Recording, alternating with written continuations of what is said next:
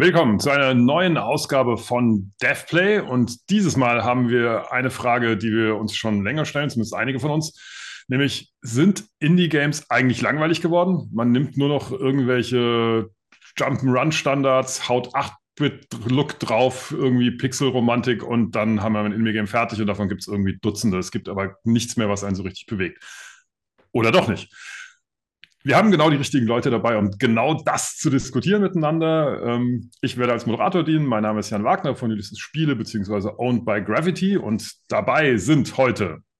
Hallo, ich bin Philomena Schwab. Ich bin Co-Founder von Strayfound Studio. Das ist ein 10-Personen-Indie-Team aus Zürich, aus der Schweiz und Mitgründerin vom Swiss Game Hub. Das ist ein Coworking Space für Games aus Zürich. Hallo, ich bin Wolfgang Walk. Ich mache seit vielen, vielen Jahren Spiele. Seit 1995 lebe ich davon. Seit 2004 bin ich selbstständig als Narrative Producer, Narrative Designer, Game Designer, Producer, wie auch immer. Und ich lehre ein bisschen was davon an Hochschulen. Genau, der Wolfgang hat im, im Vorgespräch, als wir darüber haben, was wollen wir denn für Themen machen, und äh, hatte die Philomena erspäht, die ja sozusagen eine Indie-Ikone ist äh, im, im deutschsprachigen Raum ähm, und gesagt, was ist eigentlich da los? Äh, früher war alles besser. Ähm, die, wie, das, wie das so ist, wenn, wenn man weiße alte Männer zusammensetzt.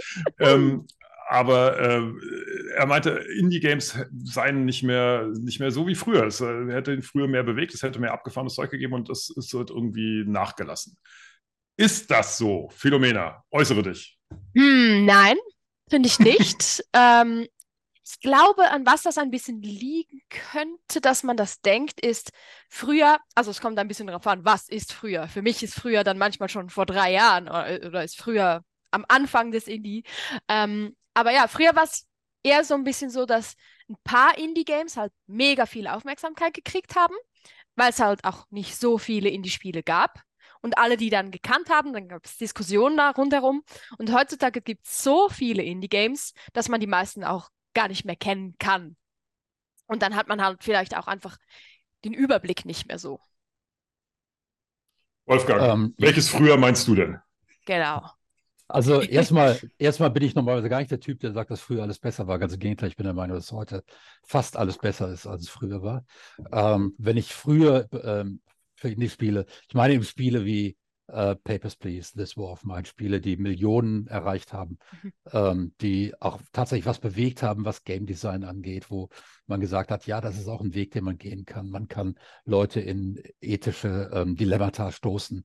Ähm, es muss nicht immer gut ausgehen, äh, was dann teilweise bis in den AAA-Bereich vorgedrungen ist an einigen Stellen.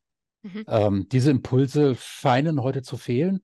Ich habe auch in dem Vorgespräch sofort gesagt, es kann an meiner Wahrnehmung liegen. Ich bin da nicht so tief drin. Und ich würde in jedem Fall sagen, was Philomena gesagt hat, ist in jedem Fall richtig.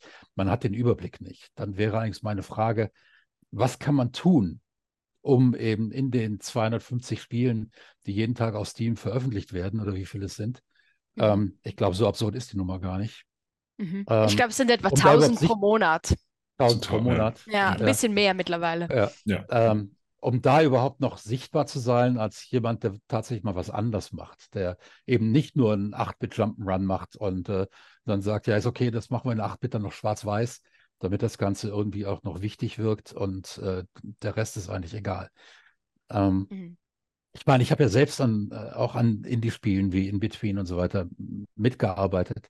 Ich weiß also, dass es wirklich gute Spiele gibt, aber ähm, ich sehe sie im Augenblick nicht mehr, auch weil ich da in der Entwicklung gerade nicht unmittelbar vor Ort bin. Mhm. Und was kann man tun, um sie zu sehen? Oder als Publisher, was kann ich tun, um sie sichtbar zu machen? Hm. Schwierige Frage, mit denen sich wahrscheinlich etwa alle Indie-Entwickler ever auseinandersetzen. Genau, früher hatte man den Vorteil, es gibt einfach weniger, deshalb mehr Sichtbarkeit. Es gibt aber auf jeden Fall immer noch weiterhin viele High-Impact-Spiele. Ich habe jetzt gerade vor kurzem zum Beispiel Alba gespielt, falls du das kennst. Das ist so ein kleines Mädchen auf einer Insel, die sich einsetzt für Naturschutz. Und es haben halt auch immer mehr Indie-Games so allgemein, vor allem so im Umweltbereich, subtile Messages drin, gerade bei den Wholesome Games. Ich meine, es gibt Spiele, da geht es nur darum, dass du Sachen einsammelst und recycelst. Oder jetzt habe ich gerade ähm, eine Developerin, die ein Spiel macht, das ich verfolge, wo du ein Boot, sie wohnt auf einem Boot und sie macht ein Spiel, wo du ein Boot bist, das Ölflecken einsammelt und so weiter. Also sie existieren auf jeden Fall. Ich glaube, es gibt auch immer so ein bisschen einen Genre-Trend, den man hat. Ich habe das Gefühl, der ist im Moment sehr stark auf so ein bisschen Roguelike Deckbilder. Deshalb machen gerade viele Indie-Entwickler auch sowas oder so ein bisschen in Richtung Vampire Survivors-like, was jetzt vielleicht nicht gerade die Art Impact auf die Gesellschaft hat, wie du, du sie gerade vorstellst. Wobei ich habe auch jetzt ein Vampire-like äh, gesehen, Vampire Survivors-like gesehen, wo du irgendwie eine ein Frosch bist, wo es darum geht, dass keine Pestizide gebraucht werden. Also irgendwie findet man die Messages dann doch äh, überall wieder. Mhm.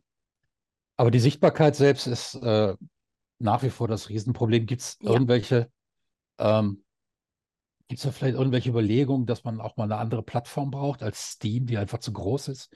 Ähm, dass man vielleicht eine Plattform braucht, die speziell äh, Spiele anbietet, die beispielsweise wholesome sind oder die eben sagen, nee, also wir auf dieser Plattform sind dann jetzt tatsächlich nur Spiele, äh, wo man sagen kann, die sind im weitesten Sinne politisch. Mhm. Sie verfolgen durchaus auch eine Agenda, äh, an der Stelle und wir fassen die jetzt zusammen, dass Leute, die so etwas suchen, ähm, da auch fündig werden. Und sprich, wir reden in dem Moment natürlich auch von kuratierten Plattformen, mhm. die ähm, deutlich enger kuratieren, als Steam es tut. Steam ist ja keine unkor äh, unkuratierte Plattform, mhm. aber ist halt sehr, ähm, ja, beliebig ist eigentlich das Wort, was man hier benutzt. Also muss. auf Steam selber, was du sicher machen kannst, ist, du hast halt diese Tags, ich glaube zum Beispiel ja. äh, Political ist ein Tag oder zum Beispiel Nature ist auch ein Tag. Und dann kannst du so ein bisschen suchen. Und dann musst du halt gucken, dass du dir vor allem Neuveröffentlichungen ansiehst und so weiter. Es gibt auch so ein kleines Tool auf Steam, wo du, ähm, wenn du zum Beispiel vor allem politische Spiele spielst, kannst du sagen, okay, nimm mal diese Spiele aus meiner Library und zeig mir mal alle, die nicht so bekannt sind, die ähnlich sind zu diesem Spiel. Also es gibt schon ein bisschen Tools und sonst ähm, gibt es halt immer wieder Gruppen von Leuten, die solche kuratierten Seiten erstellen. Also zum Beispiel Wholesome Games ist im Moment ja riesig. Der Wholesome Games ähm, Newsletter, den sie haben. Sie haben auch einen Steam-Kurator. Es gibt auch Kuratoren spezifisch auf Steam. Und ähm, sie haben eigene Direct Showcase, also wo sie dann die neuen Wholesome Games dieses Jahres zeigen. Wir hatten auch mal so einen Anlauf, wir hatten mal eine Plattform für Nature Games, die wir eine Zeit lang aufrechterhalten haben. Aber es gibt, also es gibt für jedes Thema immer wieder Leute, die sich zusammenschließen. Aber du brauchst halt schon Zeit und Rechercheaufwand, um das zu finden, was du suchst. Stimme ich dir. Das ist das Problem, wenn das bei jemandem wie mir nicht ankommt, der in der Branche ist ja. Ähm, wie kommt das dann bei Leuten, mhm. die weniger Zeit mit Spielen verbringen und vielleicht einfach mal äh, sagen, ja, hier, was ist, wo ist denn das nächste Papers, Please? Ja? Absolut. Ähm, und äh, Wobei man das auch sagen muss, Kommunikationsproblem. Ja. Ja, ja, also ich meine, das, das ist schon eine spannende Frage, weil, ähm, also wir haben ja zum Beispiel in Deutschland äh, Referenzbeispiel Darkest Files, die ja nun wirklich äh, die Presse rauf und runter gejagt worden sind, die, mhm. die äh, feuilletistische Aufmerksamkeit bekommen, die Preise bekommen haben. Ähm, die, äh, die, die klaren politischen äh, Stand haben, äh, jetzt gerade äh, ihren, ihren Kickstarter für, für ihr nächstes Spiel am Start hatten und dann erstmal von Facebook wegen politischer Inhalte in ihrer Werbung geblockt wurden. Mhm. Ähm, äh, das heißt, für mich gibt es da zwei Fragen, die man sich nochmal angucken kann. Zum einen ist, warum ist sowas wie, wie Papers, Please, ähm, oder es gibt ja auch andere Sachen, die, die, die sage ich mal, sehr Referenz-Indie-artig wurden, Binding of Isaac zum Beispiel oder so. Ähm, die sowohl äh, Genre als auch Inhalt äh, sozusagen herausgehoben haben.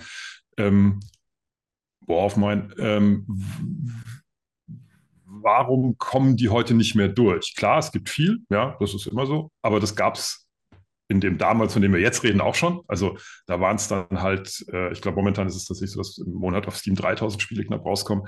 Äh, inzwischen in, in 23 ähm, äh, oder 2,5 oder sowas in den Dreh rum. Damals waren es dann vielleicht 1500 oder so, aber immer noch deutlich mehr, als dass man es irgendwie hätte verfolgen können. Trotzdem sind die durchgekommen. Mhm. Trotzdem sind die, sind die groß geworden und sichtbar geworden. Ähm, meine momentane Annahme ist tatsächlich, dass es eine Zersplitterung der Medienlandschaft gegeben hat, in einer Form, dass das überhaupt keine gemeinsamen Referenzen mehr gibt. Also früher äh, so entweder über Zeitschriften oder auch über, über Video-Reviews gab es, gab es tatsächlich einfach äh, sozusagen eine größere Reichweite, die nicht genrespezifisch oder geschmacksspezifisch war. Ähm, meine Wahrnehmung ist, dass es eben, wie du sagst, Philomena, es gibt für jedes eine Plattform, es gibt für jedes äh, die jeweiligen Influencer, es gibt für jedes das Ding, aber es ist, es wird immer mehr zu einer Blase. Das heißt, die, die, die wird immer abgeriegelter gegenüber anderen. Ähm, und, und es gibt kaum noch ein, ein universelles Phänomen das nicht mit massiver Marketing-Power durchgepusht werden kann. Also das ist viel, viel schwieriger heutzutage, über diese verschiedenen Leute durchzukommen. Mhm. Ähm, es kann mal einer sein, der sich irgendwie aufhebt, aber, aber muss natürlich auch, also für Influencer zählt das Entertainment der Darstellung des Spiels mehr als das Entertainment, das der Spieler beim Spielen hat. Ähm, das heißt, bestimmte Spiele fallen auch raus. Also Papers, Please ist zum Zugucken halt doch echt spucke langweilig, wenn man, äh, es einfach nur passiv konsumieren möchte. Ähm, auch This War of Mine ist zwar irgendwie, also da, so, aber zum Zugucken, hm, ja. Ähm, das heißt, der Unterhaltungswert von diesen Dingern zum Zuschauen ist, ist geringer und es gibt eine, eine stärkere Zersplitterung, sodass es überhaupt nicht mehr möglich ist, die zu sehen, selbst wenn sie eigentlich, sage ich mal, an bestimmten Kanälen äh, landen, weil in diesen Kanälen eben nur eine begrenzte Menge von Leuten drin sind und andere halt überhaupt nicht und die auch gar nicht dahin kommen. Liegt das, das vielleicht auch ja. Das ergibt alles Sinn. Ähm, liegt das aber vielleicht auch daran, dass wir, ich meine, offensichtlich, wenn man so ein Spiel macht, und ich arbeite gerade auch mit einem kleinen Team an einem, einem Indie-Spiel, ähm, das Schwierige ist, glaube ich, die Zielgruppe zu erreichen. Ich glaube, es gibt viel mehr Menschen, die das spielen wollen, als Menschen, die wissen, dass es so Spiele gibt. Das ist eine. Mhm. Ja. Und das zweite ist, das zweite ist, dass wir Märkte nicht erreichen, die andere Medien erreichen, das Buch beispielsweise mit dem Reklamheft. Das heißt, es fehlt so eine Art Schulbuch-Version äh, von Spielen, ähm, die einfach deutlich preiswerter ist. Das ist etwas, das Steam nicht machen kann. Ich weiß auch, dass Lehrer überhaupt, das ist für die gar nicht legal, auf Steam zu gehen und da, also der Klasse zu sagen, jeder kauft sich jetzt das Spiel. Mhm. Wir wollen jetzt Papers, Please spielen, um über äh, ähm, Grenzen und was weiß ich nicht in autoritären Regimen zu reden.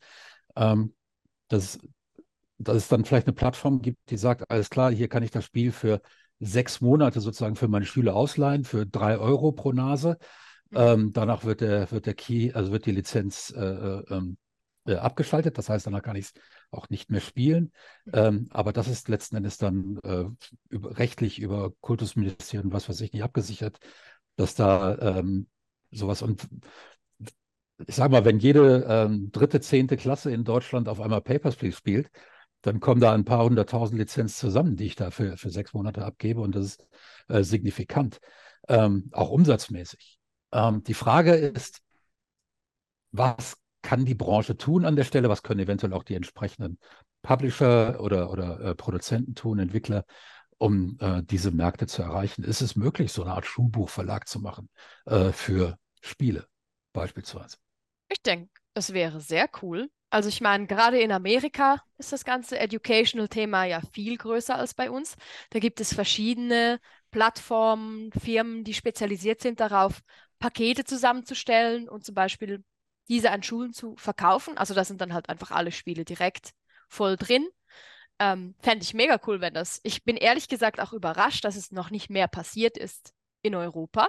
Also ich warte irgendwie sicher schon fünf Jahre drauf. Jetzt Nächstes Jahr ist das sicher fix im Schulplan drin und irgendwie doch nicht.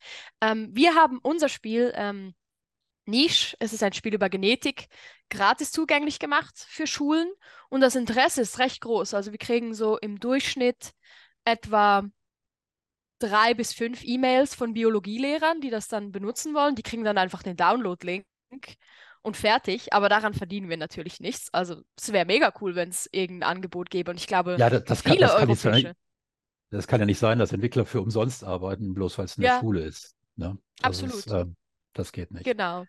Ja. ja, also ich glaube, es gibt viele Entwickler, die sofort dabei wären, wenn es da eine schöne regulierte ähm, Art gäbe. Ich denke, man müsste lobbyieren gehen. Ja. Ist, um weiß, hört der Game jetzt zu? Hör, äh, schaut sich der ja, Game ja, auch, der, auch ja. der Game, auch der Game hört es zu. Ähm, das ist übrigens, also genau, ich, ich, also es gibt Initiativen in diese Richtung. Ähm, also jetzt vielleicht nicht in diesem Schulbuchformat, aber es, also ich bin, bin zum Beispiel ähm, in so einem im Außenministerium äh, gab es so Initiativen für Spiele und Außenpolitik sozusagen. Ja. Mhm. Also wenn wir gerade so, so ein Dings veröffentlicht, warte mal, kann ich jetzt hier voll Eigenwerbung machen für dieses wunderbare Ding. Handbuch Auswärtsspiel heißt das, ich halte das mal hier prospektiv. Mhm. Das kann man sich nämlich auch gratis irgendwie besorgen. Äh, ist vom Auswärtigen Amt, nicht vom Außenministerium, sorry, ich verwechsel die beiden immer. Ähm, und mit der Stiftung Digitale Spielkultur zum Beispiel zusammen. Und da ging es auch genau um diese Themen. Da wurde ein Game Jam organisiert, wo Leute sozusagen äh, Spiele machen sollten, die sich mit diesem Thema auseinandersetzen und so. Ähm, und da gab es auch eine, eine große äh, große, gab es ein Gremium mit, mit verdienten Menschen aus allerlei Positionen und dann eben diese Publikation am Ende nochmal, die so ein bisschen Richtlinien auch so zu diesen Themen macht. Also ich glaube, es gibt schon ein Bewusstsein, das stärker ist für Spiele in dem, was du jetzt sagst, in der in Form der, der Politik. Hm. Ähm, es gibt, glaube ich, eine ganze, ganze Welle von Spielen, die, die außerhalb unseres Entertainment-Spiele-Wahrnehmungsbereichs laufen, mhm. die tatsächlich äh, sich, sich eben als Edu-Games oder als Serious-Games irgendwie da, da so ein bisschen positionieren. Ähm, ich glaube aber, das ist tatsächlich auch ein Problem. Also, dass die in ihre, ihre Subventionsnische sozusagen abfallen ähm, und, und eben nicht äh, sowas wie War of Mine oder Darkest Files oder Papers, Please äh, den Anspruch haben zu sagen, ich bin aber auch, ich bin ein Spiel, ich bin Unterhaltung, ich, ich, ich, ich bestehe auf Steam sozusagen. Mhm. Ähm, ich will wahrgenommen werden als Spiel, aber ich will wahrgenommen als Spiel mit einer Message, wie das beim Film ja normal ist. Also niemand würde mhm. sagen, okay, es gibt Kinos und dann gibt es Kinos nur für politischen Film. Mhm. Ähm, klar gibt es Programmkinos oder sowas, ja, mhm. aber, es, aber, aber diese Unterteilung ist absurd, die sozusagen innerhalb eines Mediums äh, sagen würde, ja, ja, das, das macht Spaß und dann haben wir eine eigene Plattform für Sachen, die keinen Spaß machen. Irgendwie. Also das, es gibt Dokumentarfilme und es gibt, gibt Spielfilme, klar, aber, aber die, die, äh, ein politischer Film darf trotzdem auch ein Spielfilm sein. Mhm. Äh, ein politisches Spiel darf eigentlich auch unterhaltend sein und sollte es aus meiner Sicht auch, weil das ist nicht genau, wenn das, wenn der erhobene Zeigerfinger kommt, dann, dann gehe ich im Normalfall als Verbraucher nach Hause und sage, oh, Leute, belehren lassen wollte ich mich jetzt von dem Spiel hier nicht. Ich möchte schon noch irgendwie ein bisschen Freude dran haben. Ja, mhm. ja. Nee, äh, das ist eines der großen Probleme, diese Trennung, denke ich, zwischen angeblichen Serious Games und äh, nicht Non-Serious Games. Ich glaube, dass die erfolgreichsten äh, Serious Games Non-Serious Games sind. Ähm, also Spiele, die gesagt haben, wir wollen in erster Linie Spiel sein. Sowas wie This War of Mine. Oder ähm, Orwell, und die, und, deutsches oder Beispiel. ja, und die, ja. und die ihre Botschaft ja dennoch vermittelt bekommen. Mhm. Gerade deshalb, weil sie so ähm, intrinsisch motivierend waren, weil sie mhm. die Leute reingezogen haben, die Immersion geschaffen haben. Ähm, und das, aber äh, Philomena, ich hatte das Gefühl, eine Zeit lang haben Indie-Games auch tatsächlich ähm, spielmechanisch Innovation geschaffen. Und das, das machen sie doch immer noch. Die ganze ja, machen Zeit. Sie das immer noch? Ja, ja, also sicher. Also, und auch von der Popularität. Also ich denke, es gibt zwei Beispiele jetzt gerade, zum Beispiel Dave the Diver und Cult of the Lamp. Ähm, beides nicht riesige Teams. Ähm, die einen Mega-Hit hingelegt haben, ähm, die auch. Und ich meine, das ganze neue Vampire Survivors Genre ist ein neues Genre, das mal eben erschaffen wurde. Oder die ganzen Idle- und Clicker-Games, wie die sich gerade total weird in alle Richtungen entwickeln. Es ist äh, eine Freude, das zu beobachten. Also es gibt also, sehr also ich habe den, ich habe den Cookie-Clicker im Hintergrund laufen seit ja, äh, drei Jahren ununterbrochen. Ja, guck mal, was das Clicker-Genre so ein bisschen gemacht hat auf Steam. Das ist, das, ist ein toll erzähltes Game. Also Narrative Design, der Cookie-Clicker ist fantastisch narrativiert. There you go. Ich ja. meine, eines meiner Lieblingsbeispiele äh, für tolles Narrative Design, hast du mal Genital Jousting gespielt? Die nee, haben ein IGF-Nomination äh, ja? gekriegt für ähm, Best Story und das ist eigentlich ein Partyspiel, wo du dich so mit kleinen Penissen bekämpfst. Schaff das mal. Spiel mal ihren Story-Modus. Es geht um Toxic Masculinity. Genital, um, Gen wie war Genital Jousting. Jousting. Ja. ja. Mhm. Okay, genau. alles klar. Nee, also es, es, passiert, es passiert sehr viel und ich komme immer wieder, treffe ich auf Steam irgendein Spiel und ich denke, what the fuck, wieso ja. hat das 5000 Reviews und ich habe kein von den Screenshots, ich habe keinen blassen Schimmer, was das ist und dann spiele ich das und manchmal bin ich so, boah, also auf die Idee wäre ich nie gekommen und manchmal denke ich, what the fuck, wieso findet ihr ja. das alles so geil? Also, Aber also ist tatsächlich eine Frage der Sichtbarkeit. Ja. Äh, tatsächlich auch eine Frage meines persönlichen. Absolut. Bin offensichtlich gerade in den falschen Bereichen unterwegs. Ja, Ja, ich meine, es kommt mega darauf an, was du gerade suchst. Ich denke, Ja. wenn du jetzt gerade so voll auf dem Narrative-Trip bist, weiß ich auch gerade nicht, Das was so ein Riesenerfolg das, war das jetzt. bin ich ja, das bin ich ja immer, wobei ich ja einer Ja. bin, der aus dem emergenten Storytelling eher Mhm. äh, ähm, se- seine Befriedigung zieht, als Also- aus dem äh, Embedded. Ein Spiel im Narrative-Bereich, das gerade sehr gut gelaufen ist und critically acclaimed, ist äh, Goodbye Volcano High, wo es darum geht, dass bald ein Komet auf der Welt einschlägt, soweit ich es richtig verstanden habe. Du bist halt ein Dinosaurier und du bist in der Highschool. Also Ah. das finde ich schon auch ziemlich interessant. Okay. Gut. Gehen wir mal, wir So. können ja mal eine Runde zusammen brainstormen, was Genau. Wolfgangs nächstes Game Das- wird. Also ich, ich, ich, was ich jetzt sehe, ist eigentlich, dass wir eine regelmäßige Kolumne brauchen, nämlich äh, Philomenas Indie-Tipps, ähm, damit wir, damit wir da alle irgendwie auf dem, Ja, auf dem Laufenden bleiben. klar. Aber das ist Ja. tatsächlich, also äh, zum Thema Influencerinnen und so, die, die Sichtbarkeit schaffen. Also ähm, sobald wir dich dabei haben, werden wir dich in Zukunft einfach immer fragen, was ist dein Tipp Ja. der, der Woche oder so. Ähm, gerne. weil das tatsächlich super ist. Also mir geht es auch so, äh, ich, ich, ich habe zu viel um die Ohren und das, man, muss, man muss ein bisschen sich reinfuchsen und muss ein bisschen sozusagen Mhm. gucken, wohin der Trend geht. Und das ist, Mhm. das ist, glaube ich, äh, nicht leichter geworden, sozusagen so. Nee. ähm, es gibt viele Möglichkeiten, aber das, das ist ja immer das Problem mit vielen Möglichkeiten, dass man dann nicht mehr weiß, wo man anfängt. Also insofern ähm. Entwarnung. Indie-Spiele existieren. Sie sind immer noch relevant. Sie, ähm, Philomena hat, äh, hat sozusagen single-handedly das für uns gerettet, irgendwie unsere, unsere Verzweiflung. Ähm, und ähm, in Zukunft werden wir also dann von General Jousting und sonstigen Themen weiter, weiter erfahren können. Ähm, was tatsächlich wichtig ist, weil ich glaube, äh, wo wir uns alle einig sind, jenseits der, der Frage sind das sozusagen, also dass die, die Sachen, die sich am meisten trauen und wo das Interessanteste passiert, sowohl oft äh, Game Design technisch von den Ideen her, als auch natürlich inhaltlich, das sind nach wie vor die Indie-Spiele und deswegen ähm, ist es so wichtig, dass man da, da ein bisschen dran bleibt, äh, denn da kommt sozusagen das Frische rein, weil da noch Leute sind, die noch nicht irgendwie abgehalftert und abgedroschen sind und nur auf den größten gemeinsamen oder den kleinsten gemeinsamen Nenner Und schauen. wo halt Ja. nicht Millionen und Abermillionen auf dem Spiel stehen und man sich Genau, da kann man sich auch nicht mal was leisten trauen. kann, genau, Ja, was zu genau. machen. Ja. So, das ist doch ein schöner Abschluss. Mal einen versöhnlichen Abschluss gefunden für, unser, für unsere Runde. ähm, falls ihr äh, andere Themen als die, die wir gerade besprechen, haben wollt, lasst es uns wissen. Schreibt in die Kommentare rein. Schreibt uns auch davon äh, rein, was ist denn vielleicht euer aktueller Indie-Tipp? Das könnten wir jetzt als Austauschbörse machen. Wenn ihr was Cooles habt, was sich reinzuschauen lohnt, ähm, lasst es uns wissen. Ähm, hört uns da, wo ihr gute Podcasts findet. Bleibt uns gewogen für die nächsten Ausgaben auf YouTube. Und ähm, insofern freuen wir uns dann, wenn ihr das nächste Mal dabei seid. Äh, wünschen euch bis dahin alles Gute. Tschüss. Tschüss. Tschüss.